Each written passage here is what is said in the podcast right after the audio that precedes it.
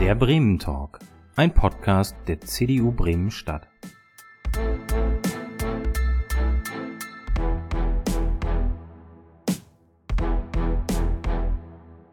Einen wunderschönen guten Abend. Heute wieder aus den Streamlab Studios in Huchting bei der Firma Active Blue. Mein Name ist Simon Zeimke und ich habe heute einen sehr spannenden Gast. Rolf Specht von der Specht Unternehmensgruppe. Hallo, Herr Specht. Nein, Rolf, darauf haben wir uns geeinigt. Genau. Genau. Wir wollten das du nehmen. Genau. Das ist auch immer leichter und besser. Ja. Spannend, schauen wir mal. Kommt, kommt besser rüber. Ja, das ist schön. Rolf, hast du schon einen Friseurtermin? Äh, ich mache so ein bisschen selbst, ne? so ein bisschen länger als normal. Äh, aber ich denke, es soll ja wieder geöffnet werden. Genau, am Hab ich 1. gelesen März. Und insofern warte ich noch. Also noch ist es ja, oder? Was sagen die Zuschauer? Es geht noch. Ich finde es. Könnte schlimmer Das sein. geht, das geht. Ich habe so einen Bartschneider und da kann man einfach mal so ein bisschen reinschneiden. Ja, ich habe das Problem auch. Das wird hier oben immer, immer höher. Ich werde immer größer. Und ähm, meine Frau drängelt schon, dass ich direkt am 1. März sofort einen Termin brauche. Am besten um 8 Uhr morgens. Ja, manche lassen ja von den Frauen die Haare schneiden. Man sitzt dann auch. Das traue ich mich. Aber es, man, manche rechnen auch schon, es spart Geld. Also einige haben sich so eine, sagten ein paar, äh, die ich getroffen habe, wir haben uns so eine Haarschneidemaschine gekauft, die Kinder werden geschnitten. Nicht einer hatte vier Kinder. Das ist schon Geld beim Friseur. Geht dem Friseur natürlich leider wieder Geld flöten. Ja, und das wollen wir auch nicht, denn wir hatten Nein. hier ja auch schon einen Friseur zu Gast, der über seine Situation berichtet hat. Und der freut sich schon ganz tüchtig, dass am 1. März wieder geöffnet werden Ja, kann. natürlich. Wer ist Rolf Specht? Ich habe ganz viel gelesen. Äh, ich habe ganz oft den Begriff Pflegepionier gelesen, Unternehmer und in gewisser Weise auch Tausendsasser. Aber bodenständig kam auch in jedem Text vor. Rolf, wie bist du aufgewachsen? Äh, Ich bin, äh, wie man so sagt, ländlich sittlich aufgewachsen. Das heißt auf einem Bauernhof in Weihe-Leste. Geboren, so steht es jedenfalls im, Ausweis in Bremen. Das macht sich immer ganz gut. Wenn man sagen würde, in Leste oder Hörden hieß der Ortsteil, äh, dann kennt das kein Mensch. Dort bin ich also, also aufgewachsen, äh, 1952 geboren, liegt ja schon lange zurück. Äh, mein Vater war Gemüsebauer und Landwirt. Wir hatten Kühe zu Hause. Und äh, all das, wie es früher war, habe ich noch live erlebt. Das heißt, es gab natürlich kein Badezimmer. Es gab einen Kuhstall, dahinter war die Toilette. Und sonst gab es eine Waschküche, da hat man sich gewaschen, besonders sonntags einmal in der Woche. Und es war ein ganz anderes äh, Leben. Ja. Und ich glaube, ich war, meine Eltern haben das erste Badezimmer gebaut, da war ich so elf oder zwölf Jahre. Und es ging auch. Jetzt sind schon meine ersten zwei Fragen. Ich wollte genau nach dem Plumpsklo fragen, weil ich das, weil Gelesen ich das so, so spannend fand, so Ja. interessant fand. Ja. Ähm, also mit elf erst das erste Badezimmer. Wann gab es den ersten Urlaub? Und wo ging der hin? Äh, Urlaub gab es in den Ferien. Mein Großvater kam aus dem Weserbergland, aus Holzminden. Und dort habe ich dann die Ferien oder einen Teil der Ferien verbracht. Das war auch ganz gut. Meine, meine Nichte war damals sieben, acht Jahre älter als ich. Und das war natürlich toll, mit ihr irgendwo hinzugehen, Dinge zu erleben. Und ich glaube, ich hab auch war das erste Mal mit ihr und ihrem Freund. Sie hatte Konfirmation und schon einen Freund, also sehr früh. War ich das erste Mal im Kino in Holzminden. Ich glaube, der Film hieß Marina. Habe ich noch irgendwie behalten. Das war der erste Film. Wow. Ja. Ja, andere Zeiten. Also meine Eltern sind auch in in der Zeit aufgewachsen und ich finde es immer ganz spannend, wie so sich das entwickelt hat in den letzten 70 Jahren. Das ist Wahnsinn. Ja. Also von, vom Plumpsklo bis Über, hin. mein Vater hatte so ein Dreirad-Goliath. Kennen einige vielleicht auch noch. Also vorne ein Rad, hinten zwei. Der kippte auch mal um, ist ihm auch mal passiert. Und hat dann in Bremen zuerst am Grünen Kamp, das ist da, wo Becksbier ist sozusagen, das war ein Markt, hat dort sein Gemüse an, an Händler verkauft. Naja, und hat immer schwer gearbeitet. Also der, der, der Tag fing an um 4 Uhr, halb fünf morgens äh, zum Großmarkt fahren, das Gemüse verkaufen. Also äh, die Generation hat schon hart arbeiten müssen. Mein Vater spät aus dem Krieg gekommen, er war, ich meine, 48 ist er aus Gefangenschaft erst gekommen und dann kamen die nach Hause, äh, die, die Männer, und haben ein zerstörtes Haus zu Hause vorgefunden. Die Eltern konnten es noch nicht wieder aufbauen. Also es war ein schweres Leben. Wenn er erzählt, äh, dass sie zum Beispiel Heun, es gab keinen Trecker, man hat mit der Sense gemäht. Und er sagt, sie sind um vier dann zum Acker gefahren, mit der Sense gemäht, solange bis an der Seite fast das Blut kam. Ja. Aber sie haben es gerne gemacht und sie haben auch das Leben genossen. Ohne Internet, ohne Fernsehen. Hat, hatten wir auch erst mit elf oder zwölf zum Badezimmer kam der Fernseher. Und da, damals, erinnere ich mich noch, gab es in der Nachbarschaft eine Familie, die hatten so einen Flaschenverkauf außer Haus. Und die hatten schon einen Fernseher und der wurde so finanziert, hinten war eine Box, da musste man eine Mark reinschmeißen und dann konnte man eine Stunde Fernsehen. Natürlich an den spannendsten Stellen war die Mark abgelaufen und die nächste kam. Ja, ja, aber, aber was ich auch so schön fand, die Menschen hatten Zeit. Man traf sich ganz oft abends, die Nachbarn kamen rüber oder meine Eltern gingen zu man hat geschnackt, viel über den Krieg. Weiß ich noch, es hieß immer, ja, der ist ja auch gefallen. Und damals als Kind wusste ich, dass gefallen, das ist also im Krieg gefallen sozusagen, verstorben. Äh, aber wie gesagt, man hat viel gelacht und die haben das Leben auch genossen. Es war gar nicht mal so schlecht. Ja, also gerade auch das dann, glaube ich, die Landwirtschaft, die hat ja auch in den letzten 70 Jahren eine, eine riesige Entwicklung gemacht. Aber du hast dich ja entschieden, nee, ich möchte kein Landwirt werden, sondern Nein. erstmal Ich wollte Postbeamter. äh, raus und wollte, genau. Äh, Schule war auch nicht so, die Eltern hatten keine Zeit. Ich habe ja auch, noch eine kleine Tochter, wenn ich gucke, was man mit der alles macht und Schule, die geht zur International School und all so Dinge, gab es natürlich nicht. Äh, und Schule hatte ich nicht so viel Lust. Gut, und dann äh, Hat trotzdem zum Beamten gereicht. funktioniert. Zum Beamten hat es gereicht. Äh, dann habe ich eine Ausbildung bei der, bei der Post begonnen und war dann im mittleren Postdienst, sozusagen, habe Schalterdienst gemacht und kam dann in die äh, Verwaltung. Das habe ich auch angestrebt, weil am Schalter oder zuerst war auch mal Zustelldienst, gehörte natürlich auch dazu, alles, was es so bei der Post gibt und gab, Postgeheimnis. Nicht? Da muss, musste man Posteid ablegen und heute ist irgendein Taxifahrer leert die Briefkästen. Äh, Der kennt wahrscheinlich gar nicht, was Postgeheimnis bedeutet. Aber es wurde alles noch viel strenger und ernster genommen. Ja. Und dann, dann ging das ja weg vom. Das war zu langweilig für dich. Das war zu langweilig. Und ich habe überlegt, äh, machst du noch mal, äh, versuchst noch mal ein Studium irgendwie hinzukriegen, war auch dann zu einer Abendschule noch mal. Aber ich lernte dann auch relativ schnell meine erste Frau, Marion, kennen. Sie kam hier aus Huchtingen. Wir sind ja hier in Huchtingen bei Active Blue. Übrigens sehr interessante Studios, Streaming-Studios und so. Echt zu empfehlen. Ich will jetzt keine Werbung machen, aber es ist eine Menge äh, möglich von hier auf, auf, der, auf dieser Basis. Äh, ja, und insofern kam mir das dann wieder so in Erinnerung, wie das alles mal so war, wie es anfing, als ich 18 war. Und dann wurde ich auch schon Vater relativ schnell. Äh, Da war ich äh, knapp 20. Und dann haben wir natürlich geheiratet. Damals war man mit 21 erst volljährig. Man musste dann noch vom Jugendamt als volljährig erklärt werden. Da kam jemand, hat geguckt, ob man auch schon fürs Leben fähig ist. Das war ich. Also haben wir geheiratet und äh, unsere Tochter Britta wurde geboren. Wir wohnten damals bei meinen Eltern. Auch das, was es heute kaum noch gibt, es war ein Generations-, ein Vier-Generationshaushalt. Meine Großmutter lebte, wir, meine Eltern und die Britta war geboren. Ja, das, ist, das ist heute wieder so eine neue, moderne Wohnform, die, es- Ja. die man wieder entdeckt oder Man wieder die entdeckt. eher so aus der Nische kommt. Ja, f- für Aber- einige ist das Ja. etwas. Ist natürlich nicht immer einfach. Nicht mit Eltern und die Eltern mischen sich ein, wenn man jung Ja. ist und und und Geld. Es ist, waren auch schwierige, schwierige Jahre, die wir überstanden haben. Also insofern kam es nicht mehr dazu, dass ich noch irgendwie äh, studienmäßig irgendwas machte.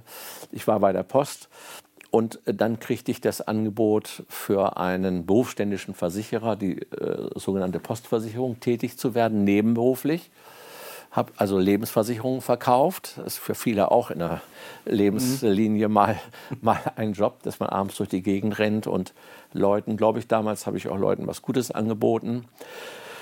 Äh, und äh, mich dann schnell auf den Bereich Finanzierungen spezialisiert habe. Also Leute, die bauen wollten, Kunden, die bauen wollten, beraten und denen eine Finanzierung vermitteln. Das lief sehr gut, war ich auch relativ schnell erfolgreich, war auch mal Bundessieger. Da gab es dann so einen Diplomatenkoffer als Geschenk. naja, es hat mir Spaß gemacht. Und Ja. dann kam der nächste Schritt im Leben.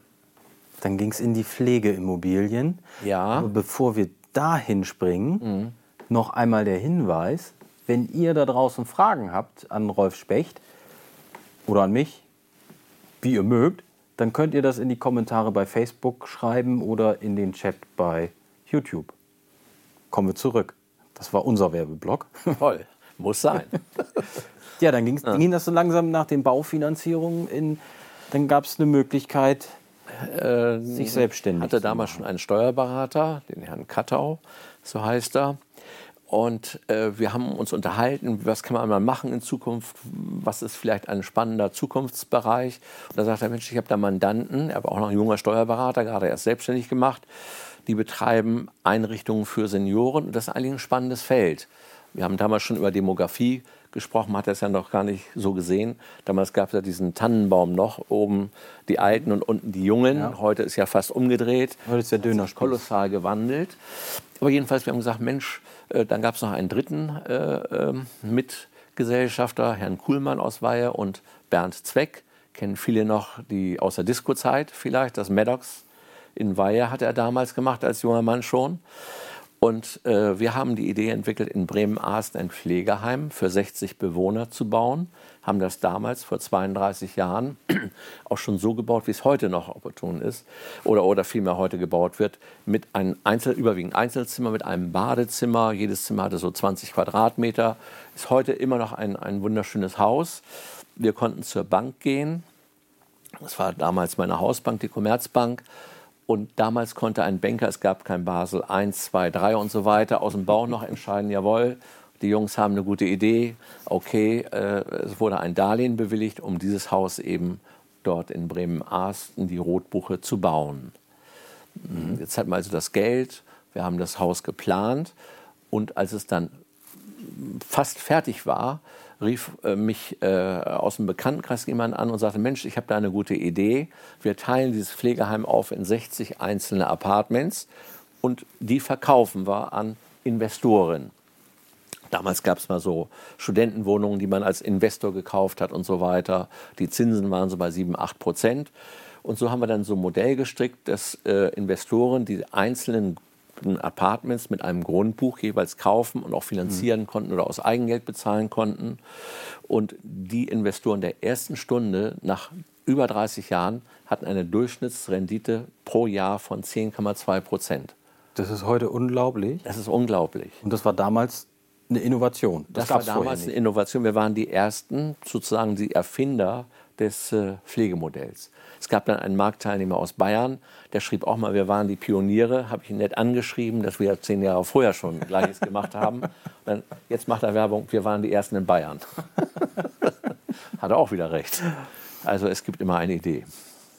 Und aus diesem einen Pflegeheim ist dann ein Pflegeunternehmen, nein, ein, ein Immobilienunternehmen spezialisiert auf Pflegeimmobilien geworden, was zum größten Investor in Pflegeimmobilien in Deutschland zählt. Das Ja, doch, so? das Unternehmen hat sich so, was äh, Bau und Entwicklung von Seniorenprojekten äh, angeht, so mit zum Marktführer entwickelt. Wir sind immer auf beiden Seiten gewesen. Einmal auf der Investitions-, auf der Bauseite, aber auch auf der Betreiberseite.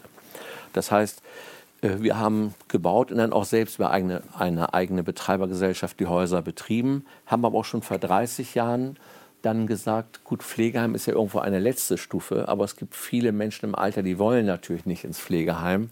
Da sage ich immer, man will auch nicht ins Krankenhaus, man will nicht zum Arzt, aber es muss die Einrichtungen geben, weil wenn ich krank bin, bin ich im Krankenhaus am besten aufgehoben. Und so ist es vielleicht mit Seniorenheimen auch. Man diskutiert, kommen wir ja noch drauf, über das, äh, um, um über das Thema zu sprechen.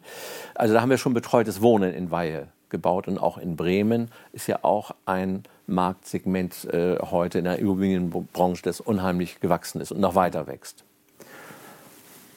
Das heißt, also du hast über, muss ich mal rechnen, fast, fast 40 Jahre Erfahrung im Bereich Pflege und Immobilien. Ja. Wie hat sich denn ähm, auch aus der Betreibersicht Pflege verändert in den Jahren?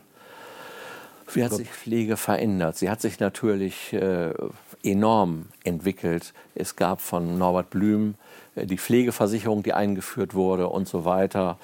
Äh, als wir anfingen, war es eigentlich kein Problem, Mitarbeiter zu finden. Es ist heute natürlich ein Desaster, äh, Mitarbeiter für die ja. Pflege in den Pflegeeinrichtungen zu finden. Wir kämpfen um jeden Mitarbeiter.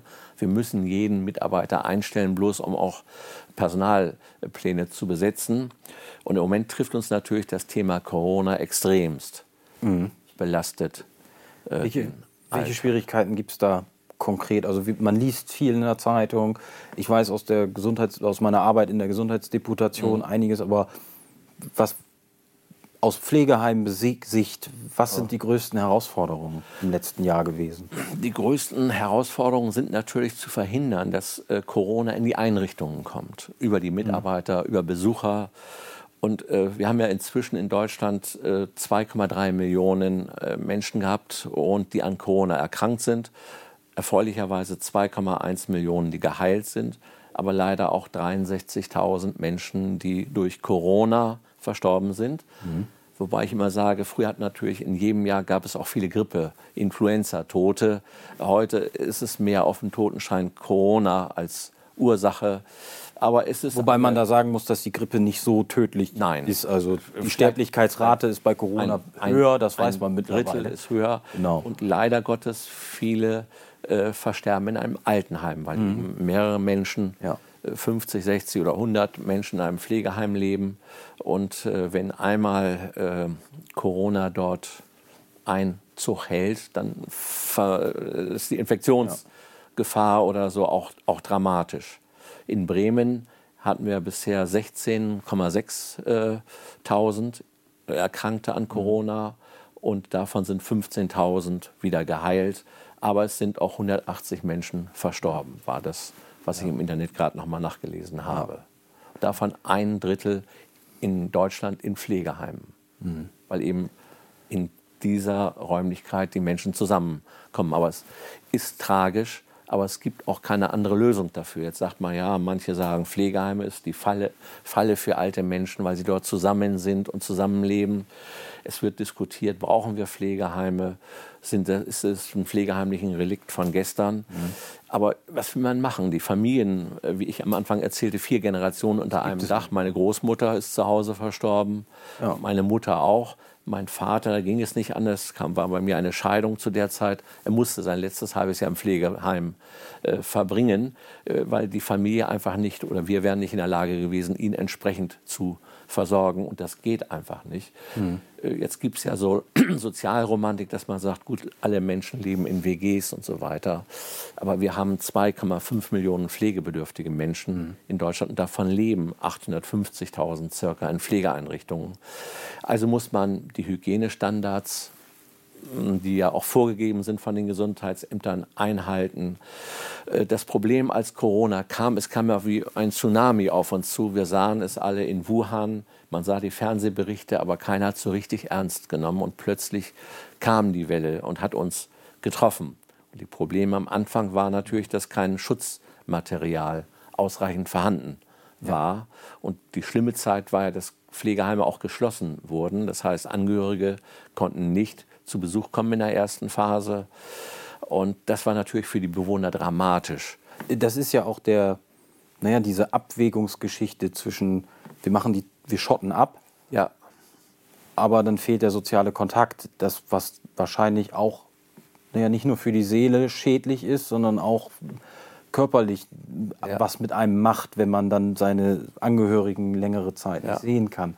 Also das ist die Gruppe, die schon sehr leidet mhm. unter dieser äh, ja. Thematik. Welche, welche Maßnahmen haben, hast du in euren oder habt ihr in euren Einrichtungen ergriffen, um das also Risiko zu minimieren? Die Maßnahmen sind vorgeschrieben natürlich von den Behörden und von den Ämtern. Also Desinfektion natürlich, äh, FFP2-Masken, jetzt müssen alle tragen. Besucher, die jetzt, die Häuser sind ja geöffnet, so gut wie es geht, müssen sich vorher anmelden. Dann gibt es einen äh, Besucher im Raum, wo man seinen Angehörigen trifft, getrennt von einer Plexiglasscheibe. Äh, es werden äh, die Bewohner täglich getestet, es werden die Mitarbeiter getestet. um zu verhindern, dass es zu einem massiven Corona-Ausbruch kommt. Ist es bei uns in den Häusern, wir betreiben ja auch die Reha-Klinik in Bremen, mhm. Gott sei Dank noch nicht zu solch einem extremen Ausbruch gekommen. Und erleichternd ist natürlich im Moment, dass viele in den Pflegeheimen, so auch bei uns, schon geimpft sind mhm. Ja. Erschrocken. Also in der, in der mhm. Reha-Klinik äh, kann ich bestätigen, ich musste einem, einem Bekannten ein paar Besorgungen machen, der dort zur Reha war. Und äh, weiter als bis zum Empfang bin ich auch gar nicht gekommen. Nein, und, man, äh, man, muss es abschotten, so unangenehm es für die Besucher ist. Ja. Natürlich haben wir Leute gehabt, die haben dann einen riesen Terz gemacht, weil sie unbedingt ihren Angehörigen sehen wollten und so weiter, haben das nicht verstanden, dass wir unsere Patienten ja schützen wollen und müssen, damit nicht Corona oder jetzt die Mutanten ins, ins Haus kommen. Die sind ja noch noch extremer. Aber was, was mir Sorge macht, ist eben, dass man las ja jetzt Berichte, dass auch nach Impfungen in, in, in, in äh, Pflegeeinrichtungen Corona noch wieder festgestellt ja, wurde. Gott sei Dank nicht so schlimm im Verlauf. Mhm. Vielleicht war die Impfung aber auch noch nicht lange genug zurückliegend, ja. dass es noch nicht gewirkt hat, der Impfstoff. Hoffentlich. Ja. Man muss ja auch gucken, also meine Schwester lebt im Ausland und hat dort auch einen Corona-Impfstoff bekommen, den, mhm. den chinesischen. Und ähm, sie hat einfach keine Antikörper aufgebaut. Das ist normal bei, bei also das kann passieren bei ja. Impfungen, das gibt es mhm. auch bei anderen Impfungen, mhm. dass man keine Antikörper aufbaut. Da sind wir ja auch, müssen ja ehrlich sein, es hat nur ein Jahr gedauert, bis dieser Impfstoff da war. Das ist eine wahnsinnige Leistung. Das ist irre. Äh, das ist irre. unglaublich, mit, ja. was, mit, was mit Technologie, ja. steckt da ja viel drin, was mit Technologie heutzutage möglich ist. Ja. Ich, ich hoffe, und ich glaube, dass mit der zweiten Version der Impfstoffe vieles noch besser wird. Aber sie sind da erst in der, in der Entwicklung. Ich guck mal, ob wir, mhm. ob wir Fragen haben. Mhm. Da haben wir eine Frage, die zwei sogar. Die eine Frage haben wir schon gerade eben beantwortet. Und die zweite Frage ist, ist nochmal zu Ihrem Werdegang. Und zwar zu deinem Werdegang das ist schwierig. Ähm, ob dein Weg heute noch so, ob du glaubst, dass dein Weg heute noch so möglich wäre. Also ich mache das mal ja. und dann sagt man, der, hat, der Junge hat eine gute ja. Idee, der kriegt auch mal eine Finanzierung oder ob, ja. ob Unternehmergeist heute nicht mehr so gefördert wird. Doch, also es ist heute auch noch möglich. Ich erlebe, und dann freue ich mich immer, junge Leute, die ehrgeizig sind, die ihr Ziel vor Augen haben und das auch eisern verfolgen. Natürlich kann ich heute nicht zur Bank gehen und habe noch nicht viel auf dem Konto und sage, ich will jetzt 4 Millionen Euro Kredit haben. Das ist sicherlich schwieriger geworden. Aber meine Erfahrung im Leben ist, es kommt eben nichts von alleine. Man muss alles erarbeiten. Und ich sage immer, man muss bereit sein, zehn Wege zu gehen. Und dann wird einer vielleicht erfolgreich. Und viele sehen das, den Erfolg beim anderen und wollen nur diesen einen Weg gehen. Die scheitern. Aber wer aufgeschlossen ist und ehrgeizig und nachhaltig Dinge und Ziele verfolgt, hat heute auch noch die Möglichkeiten, solche Wege zu gehen. Gerade in, bei uns in der Pflegebranche, natürlich will ich mal ein bisschen Werbung für den Beruf machen, ist es ja eigentlich ein schöner Beruf. Man hat mit Menschen zu tun, man erlebt Freude, die man Menschen bereiten kann und man hat auch sehr gute Karrierechancen. Also mhm. vom Krankenpfleger ne, zum Pflegedienstleiter, zur Pflegedienstleitung, zum Manager.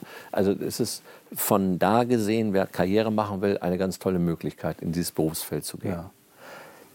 Das wäre auch jetzt meine nächste Frage. Wie, wie gestaltet sich ja, Nachwuchsrekrutierung ähm, derzeit? Was macht man oder was macht ein, ein Pflegebetreiber, um Nachwuchskräfte zu begeistern?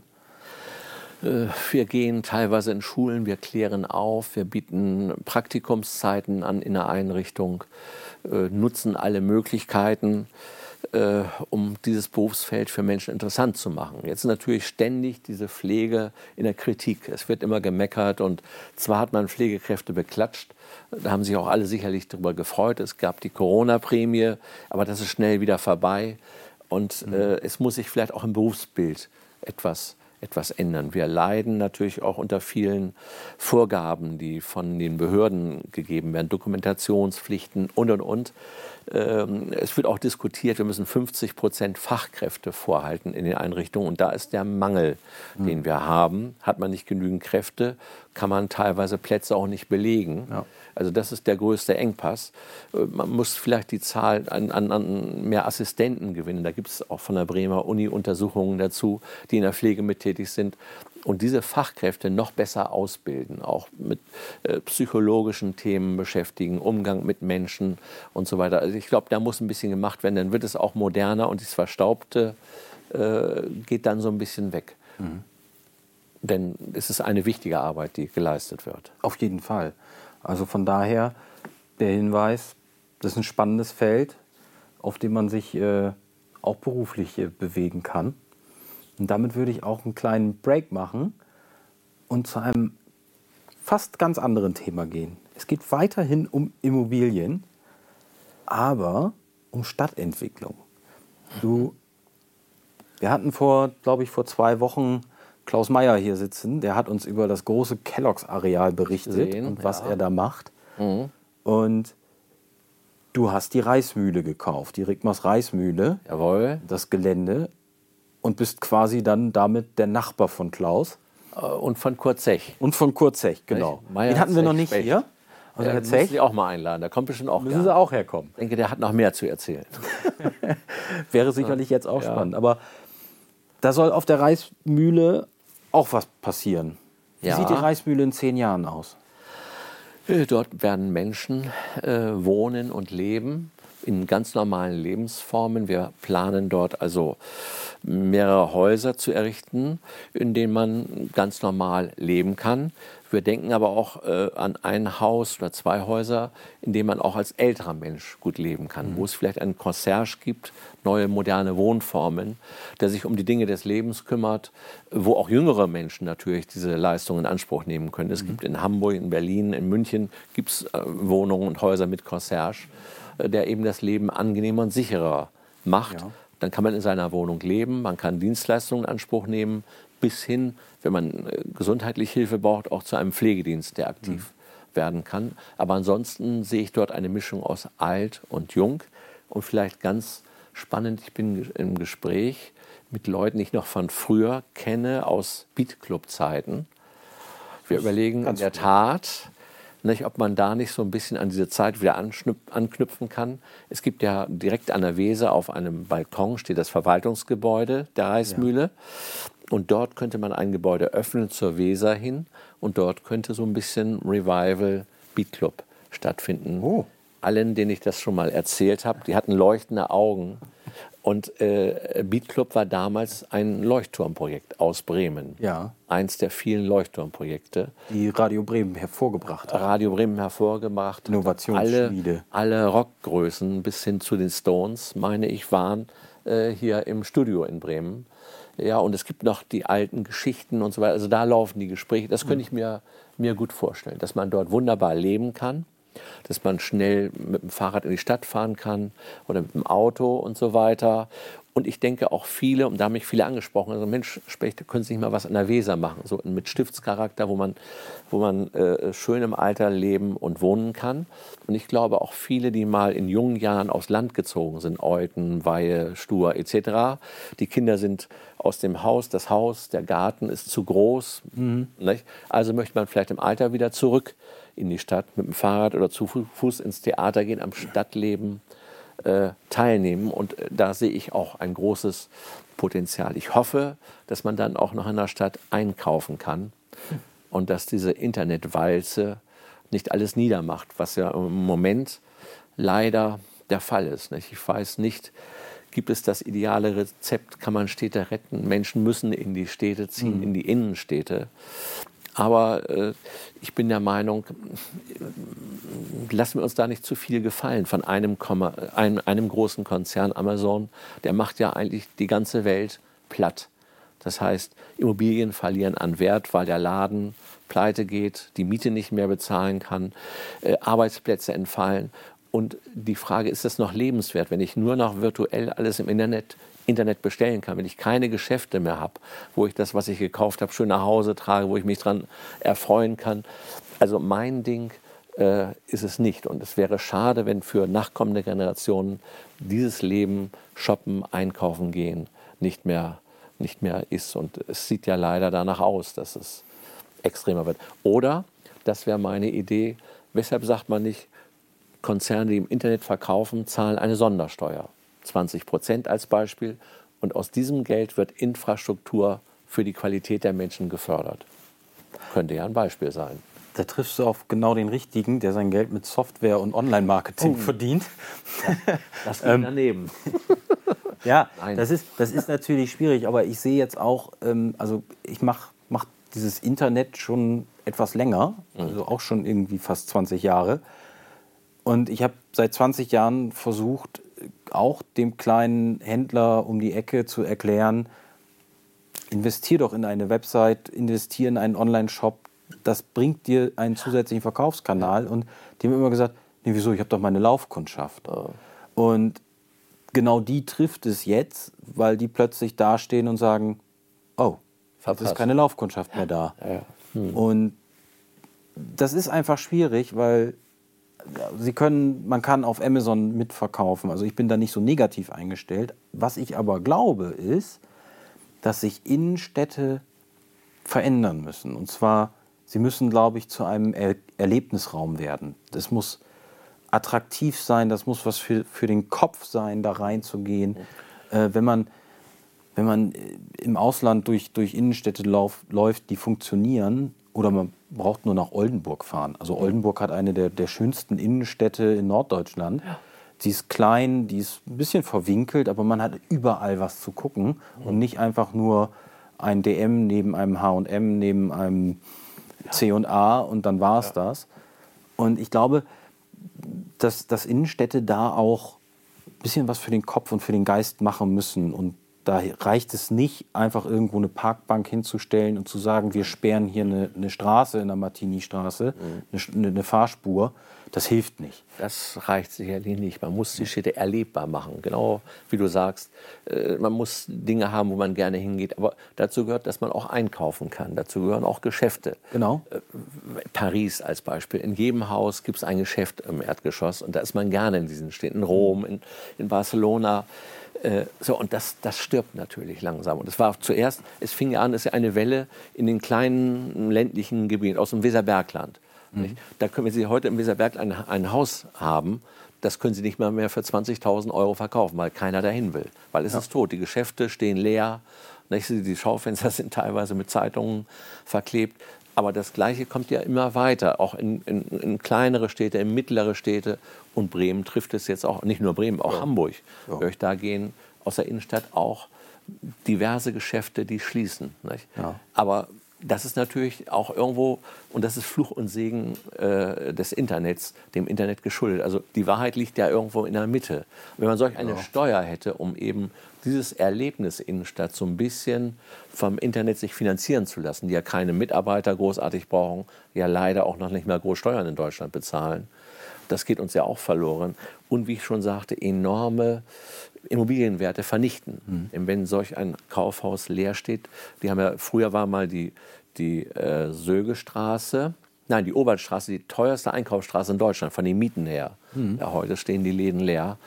Und äh, es ist also ich habe auch kein Heilmittel dafür, man muss drüber nachdenken. Aber müssen sich dann vielleicht auch Vermieter anpassen? Also ich sag mal so, in der Obernstraße, wer da noch einen dreistelligen mhm. äh, Quadratmeterpreis bezahlt oder verlangt, hm. Das kann er nicht mehr machen. Also er muss auch nach unten. Früher wurde das Geld unten verdient, heute muss er es vielleicht mit oben verdienen. Das heißt, hm. mieten, dass Menschen in die Innenstadt ziehen. Aber dann ja. muss auch was zum Erleben da sein. Ja, genau. Gastronomie ist ja ein Bereich, aber natürlich auch Kultur. Cafés, wo man draußen sitzen ja. kann. Da, da, da, kann man, glaube ich, viel machen. Schwierig mit der, mit der Straßenbahn. Ja. Also ich bin ein Freund von der Idee, die Straßenbahn aus der Innenstadt raus zu verlegen ja. und die Innenstadt komplett grün zu gestalten zum Beispiel. Also mhm. Als Beispiel in, in New York hat man ja diesen Highline Park gebaut, also auf mhm. einer alten S-Bahn-Linie. Ein, ein wunderschöner Bin ich schon Park. gelaufen, fantastisch. Das ist großartig und das mitten in der Stadt. Bäume gepflanzt und so weiter. Ja klar, ja. wenn wir unsere Hochstraße, breiten Weg durchdenken, wäre das natürlich toll, aber für den Verkehr katastrophal. Weil es keinen Innenstadtring gibt. Ja, ja, natürlich müssen die Leute aber ja auch in die Städte kommen. Und das Auto so zu verfluchen, wie man es im Moment macht, mhm. ist auch die Frage, ist das der richtige Weg? Ich meine, das Auto war mal der Motor in Deutschland. Nicht? Die ganzen ja. Technologien, das geht uns jetzt so ein bisschen flöten. Lange darauf ausgeruht. Lange darauf ausgeruht, ja, Elektromobilität, all diese Themen. Ich habe heute gelesen, erfreulicherweise autonomes Fahren soll es ja äh, jetzt ja. ein Gesetz geben, dass auch von A nach B ein führerloser Zug praktisch hin ja, und genau. her fahren kann. Wenn genau. ich an die Weserinsel gerade denke, dann kann von vorne nach hinten so ein autonomes, äh, so, so, ein autonomer Zug praktisch die Leute bewegen und irgendwo steht das Auto im Parkhaus und von da aus nimmt man ein Auto oder öffentliche Verkehrsmittel Richtig. oder am besten gleich mit dem Fahrrad. Ja, ich habe das schön, dass wir jetzt zur Weserinsel zurückkommen. Ich habe äh, nämlich in einem Artikel aus dem Dezember gelesen, dass jetzt auch mit dem Bauressort eine Einigung da ist, was man denn auf der Rigmosmühle machen darf. Das hatte so ein bisschen baurechtliche Gründe, weil da ist nur Gewerbe und mhm. Wohnen und Gewerbe mhm. verträgt sich nicht so mhm. gut. Und das wird jetzt geändert, da haben sie sich geeinigt. Ja. Und zwar unter anderem soll es ein Mobilitätskonzept geben, das zu 20 Prozent nur Autos umfasst. Nun habe ich mir die Weserinsel angeguckt und mhm. auch die Reismühle auf der Karte und habe gesehen, das ist ja komplett von Kelloggs umschlossen eigentlich fast. Ja. und Kelloggs will gar keine Autos. Also Klaus Meyer. Mhm. Da habe ich, hab ich mich gefragt, wie sollen denn dann 20 Prozent der Autos ah. bei der Reismühle es gibt ja eine Straße natürlich äh, zum äh, Reimers Grundstück von Herrn Zech müssen ja auch Autos kommen. Also ist, äh, ich denke, man kann Menschen aber auch nicht erziehen. Nicht? Und viele hängen am Auto und das ist auch gut so. Ich mhm. selbst auch. Andere verdammen Autos. Also ich finde, man kann Leuten nichts vorschreiben. Mhm. Leute müssen ihre Entscheidung fällen können. Äh, und es ist natürlich auch angenehm, wenn ich meine Tiefgarage habe. Ich fahre mit meinem Auto in die Tiefgarage, äh, gehe in den Fahrstuhl, bringe den Einkauf nach oben. Aber das ist Philosophie, die wird sich vielleicht ändern im Laufe der Jahre. Und dass man Autoverkehr reduziert. Und da ist ja jetzt das Thema autonomes Fahren, wenn dieser Zug ständig hin und her pendelt. Genau, dann kann ich ja die Frage, Peripherie mein, mein ja. Parkhaus haben. Ja, genau. Und dann mit dem autonomen ja. Wagen so plant es ja Klaus Mayer. Ja, genau. Oder Cambio-Platz und so weiter. Also äh, bei allen Baufarben spielt das eine Rolle natürlich. Mhm. Ich weiß, in Paris war es ein Desaster. Früher äh, musste man auch x Stellplätze schaffen. Aber heute sagen die, du musst, wenn du baust, gar keine Stellplätze schaffen. Ist das Problem der Autofahrer. Wenn du dann nicht zum Haus hinkommst, dann musst du sehen, wo du parken kannst. Und das ist dein Problem. Du hast es selbst zu lösen. Im Grunde genommen finde ich diese, das auch relativ mhm. charmant. Mhm. Weil also man müsste ja auch heutzutage pro Wohneinheit, also früher war es glaube ich pro Wohneinheit ein Stellplatz. Jetzt sind wir bei zwei. Jetzt bräuchte man zwei. Ja. Weil es gibt meist, also meistens zwei Autos in, mhm. in einer Wohneinheit. Ähm, da, da, kommt man ja gar nicht hinterher mit dem Platz. Also Nein. Ich, ich fahre auch gerne Auto, aber ich verstehe schon, dass überall parkende Autos irgendwie auch Raum nehmen, weil ich ja. fahre auch gerne Fahrrad. Ja. So, äh, ja. Da muss man, glaube ich, am Ende einen Kompromiss finden. Das ist ja gerade im Viertel ein Riesenthema. Ne? Genau. Ne? Jetzt Stellplätze Anwohnerparken. Anwohnerparken. Wobei meine Schwiegereltern, auch schon ein bisschen älter natürlich, leben dort. Und für die ist es problematisch, wenn die eingekauft haben, sie können von ihrem, vor ihrem Haus, da stehen jetzt Fahrradbügel, nicht mehr parken. Äh, ja, das ist der, der, die Auseinandersetzung, nicht? Äh, welche Verkehrsmittel sind richtig und, und was möchte ich. Mm, wir haben gerade eben über alternative Wohnformen gesprochen. Sie haben das mit dem, du hast das mit dem Concierge. Das fällt mir noch schnell. Ja, ja, das ist unglaublich. Ähm, du hast das angesprochen mit äh, dem Concierge. Ja. Nun, wenn man nach Holland guckt, also in die Niederlande, da gibt es ja auch häufig diese Kombination aus Pflegeheimen oder Altenwohnen und Studentenwohnheimen. Wäre das auch eine Option? Ideal. Das haben wir auch schon mal an anderer Stelle gemacht, dass praktisch in einem Pflegeheim sogar eine kleine Abteilung ist, wo Studenten wohnen können und die im Gegenzug dann ein bisschen äh, Gemeinschaftsarbeit mhm. leisten, dafür weniger Miete bezahlen. Also das ist sicherlich diese Trennung zwischen alt und jung. Das muss eigentlich nicht sein. Und ein Concierge kann für junge Leute toll sein, die keine Zeit haben. Die lassen vom mhm. Concierge vielleicht die Wäsche liefern, die Pakete werden beim Concierge abgeliefert. Ich glaube, das wird sich ändern. Und für alte, ältere Menschen ist es genauso angenehm. Mhm. Ich würde noch mal gucken, ob wir noch mal Fragen haben, die zum Thema passen. Genau, Gabi Pionkowski fragt, Ja, ob die Pandemie vielleicht auch eine Chance für die Stadtteile sind und die Menschen vielleicht lieber in der näheren Umgebung einkaufen. äh, also nicht bei Karstadt als Beispiel einkaufen, sondern Ja, in kleinere im Stadtteil, Geschäfte gehen. genau. Ja, wäre ja auch wünschenswert, dass dort die Geschäfte äh, unterstützt werden. Also äh, ich selbst kaufe wenig im Internet, meine Frau alles. Insofern diskutieren wir da auch manchmal kontrovers. Und es ist auch natürlich immer so verführerisch, ich hoffe, dass es jetzt nicht hört, dass man im Internet von Werbung bombardiert wird und Dinge auch kauft, die man vielleicht gar nicht so so braucht. Aber für die Geschäfte in den Stadtteilen, denke ich, ist es ganz gut. Da ist sowieso vielleicht nur ein oder zwei sind Kunden im Laden. Also das stützt und stärkt das, glaube ich. Das ist, wie, wie, es gibt immer was Positives, es hat auch was Negatives. Ja. Ich sage mal wie Strom. Es muss Plus und Minus geben, sonst fließt nichts. Ja. Das Herz wichtig. Wird, wird es denn auf der, auf der Reismühle, auf der Weserinsel auch, planen Sie auch, im- planst du auch, ich, ich weiß jetzt, warum ich immer auf Sie komme, weil ich bei der Vorbereitung alle, alle Fragen hier mit Sie geschrieben habe. Das macht mein Gehirn kaputt. Deutsche Fehlleistung. Ja, ja, so lässt sich das Gehirn irritieren. Funktioniert nicht. Wie auch im Ähm, Internet. Aber ist auf der Weserinsel auch geplant, also, naja, du hast das vorhin so schön gesagt, in Paris überall sind kleine Geschäfte drin, Inhaber geführt. Ist auch die Idee, in die Richtung das Ganze zu bringen, dass man die nicht nur Wohnen plant, sondern auch Geschäfte mit einplant? Geschäfte, es wird natürlich nicht so viel Lausch, Laufkundschaft geben, sondern Zielbesucher sozusagen, weil am Ende der Weserinsel, es geht ja noch ein, ganz Stück, ein ganzes Stück weiter hinter dem Kelloggs-Gelände, ist ja ein wunderschönes, naturbelassenes Gelände und das wird auch so bleiben sicherlich. Aber man macht sich ja sehr viel Gedanken, wie ist auch die Grüngestaltung und so. Wenig Eingriffe in die Natur. Also dann, wenn das mit dem Beatclub oder mit dem Rock Restaurant, Bar oder was es auch immer wird, klappt. Vielleicht in einem Haus sogar oben eine Bar, wo man abends schön den Sundowner mit dem, ich sage mal, den, der, der schönste Blick auf die Weser ist wirklich von dem Grundstück, gucken Sie sich mal an, ist ein, eine, eine tolle Location. Also insofern, aber dass da jetzt jemand zum Einkaufen hinfährt, zum Shop, das wird, denke ich, wahrscheinlich nicht der Fall werden. Aber vielleicht Sauna-Geschichte oder derartig etwas, Freizeitmäßiges. Wie ist die Zusammenarbeit mit den Behörden? Gut.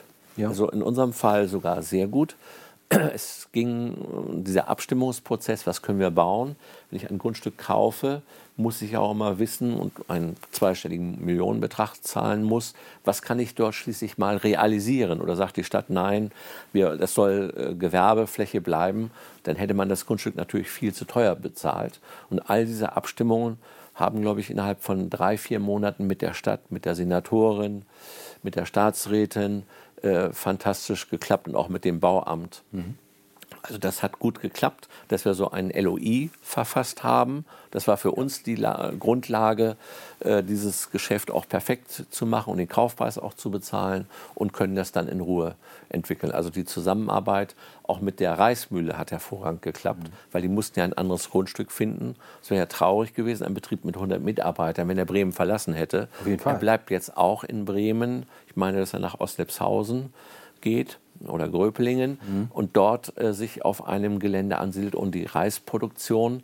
Und deshalb siedelt er ja aus, weil er modernisieren muss den Betrieb. Reisprodukte sind gefragt, Fertigprodukte sind gefragt und dafür muss der Produktionsbetrieb umgestellt werden. Er bleibt in Bremen erhalten, er zahlt weiter Steuern in Bremen und Wichtig. Steuern nochmal eben, wenn Menschen dann vielleicht aus Weihe wieder nach Bremen ziehen, zahlen sie auch in Bremen wieder Steuern. Jetzt sind ja die Steuern ins Umland gegangen. Genau. Also ich denke, dafür ist es auch, auch für eine Stadt wichtig. Ja. Mm.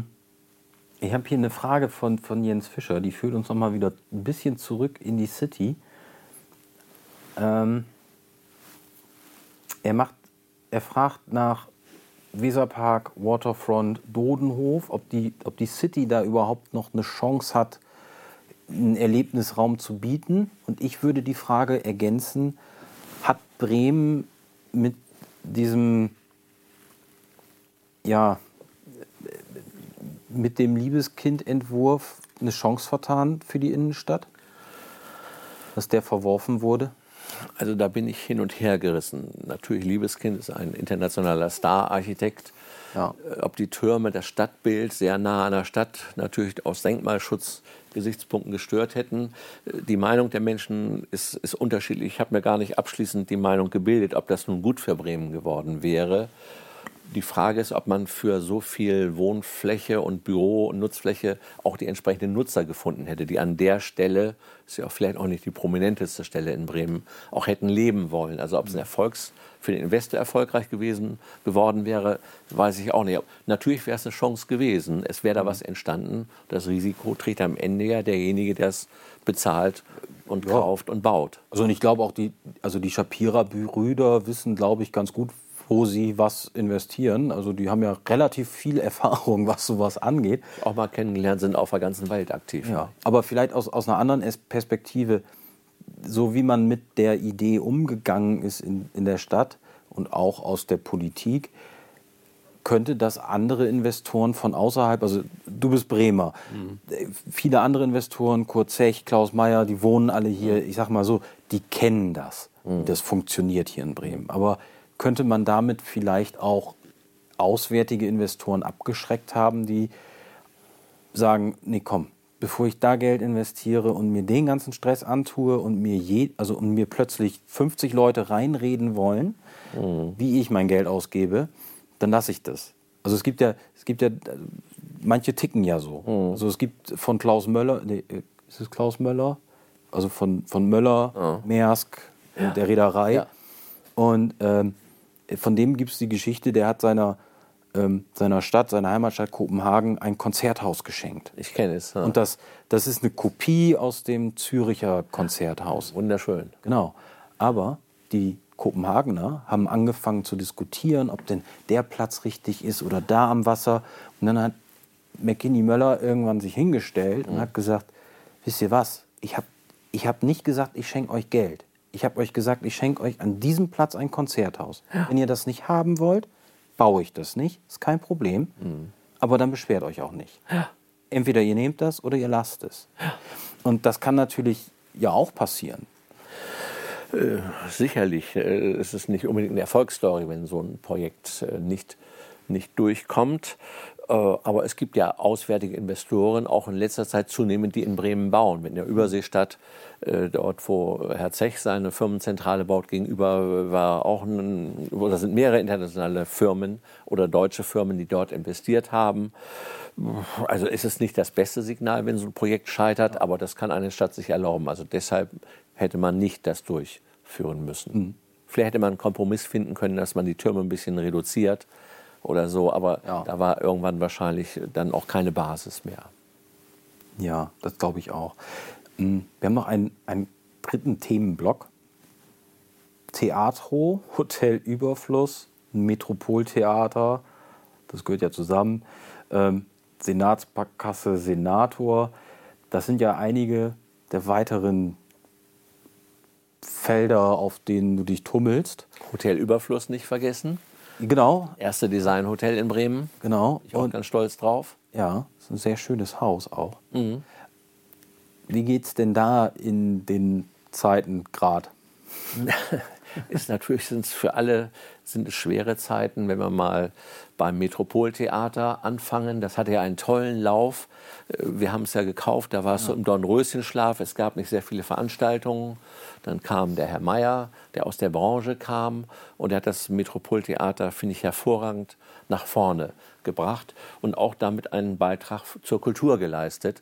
Es ist Ja. nicht die Kultur, die klassische Kultur, wie, wie im, im, im Theater und so weiter, aber für viele Menschen, äh, und ich habe auch viele Briefe gekriegt, äh, äh, von, von, von Menschen, das gehört übrigens nicht mir alleine, sondern mit Klaus Meyer äh, haben wir die Immobilie zusammen.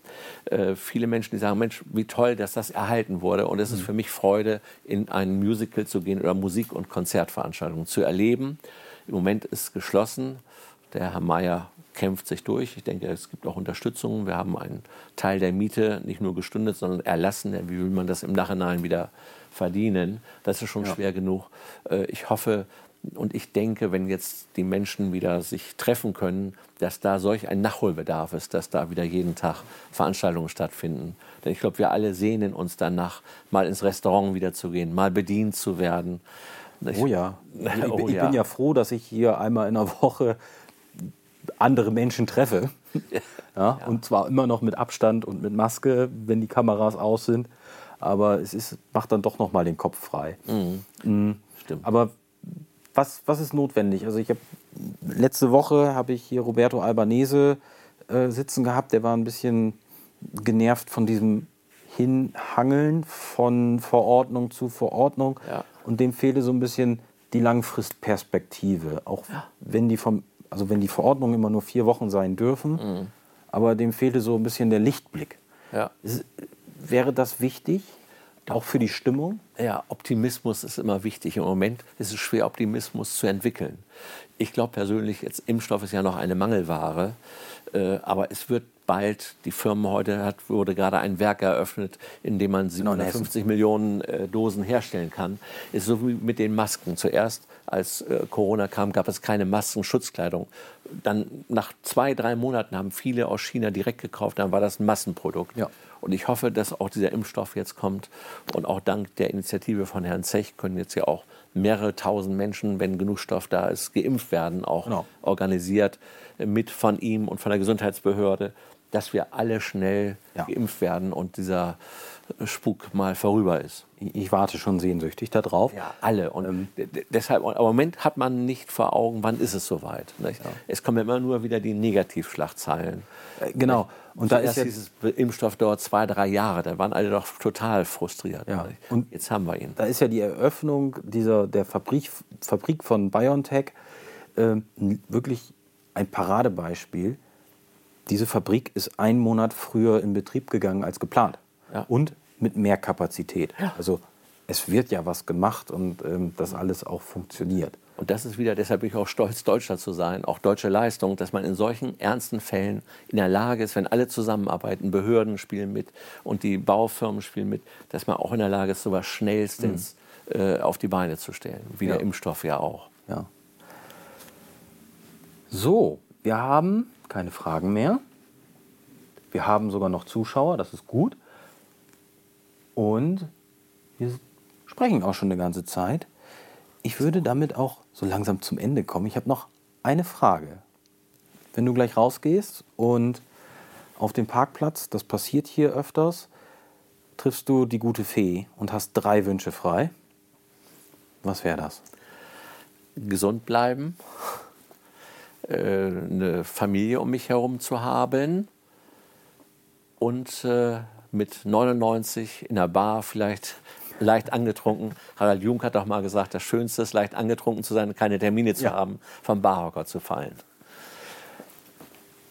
Das mit keine Termine hast du ja selbst in der Hand. Stimmt. Und da erinnere ich mich, dass ich gelesen habe, dass du vor zehn Jahren gesagt hast, dass du dir vorstellen kannst, kürzer zu treten. Und dann hast du ja auch in deinem Pflegeunternehmen den Betrieb verkauft, also die Betreibergesellschaft verkauft. Das sieht ja heute alles ganz anders aus. Ist es, ja.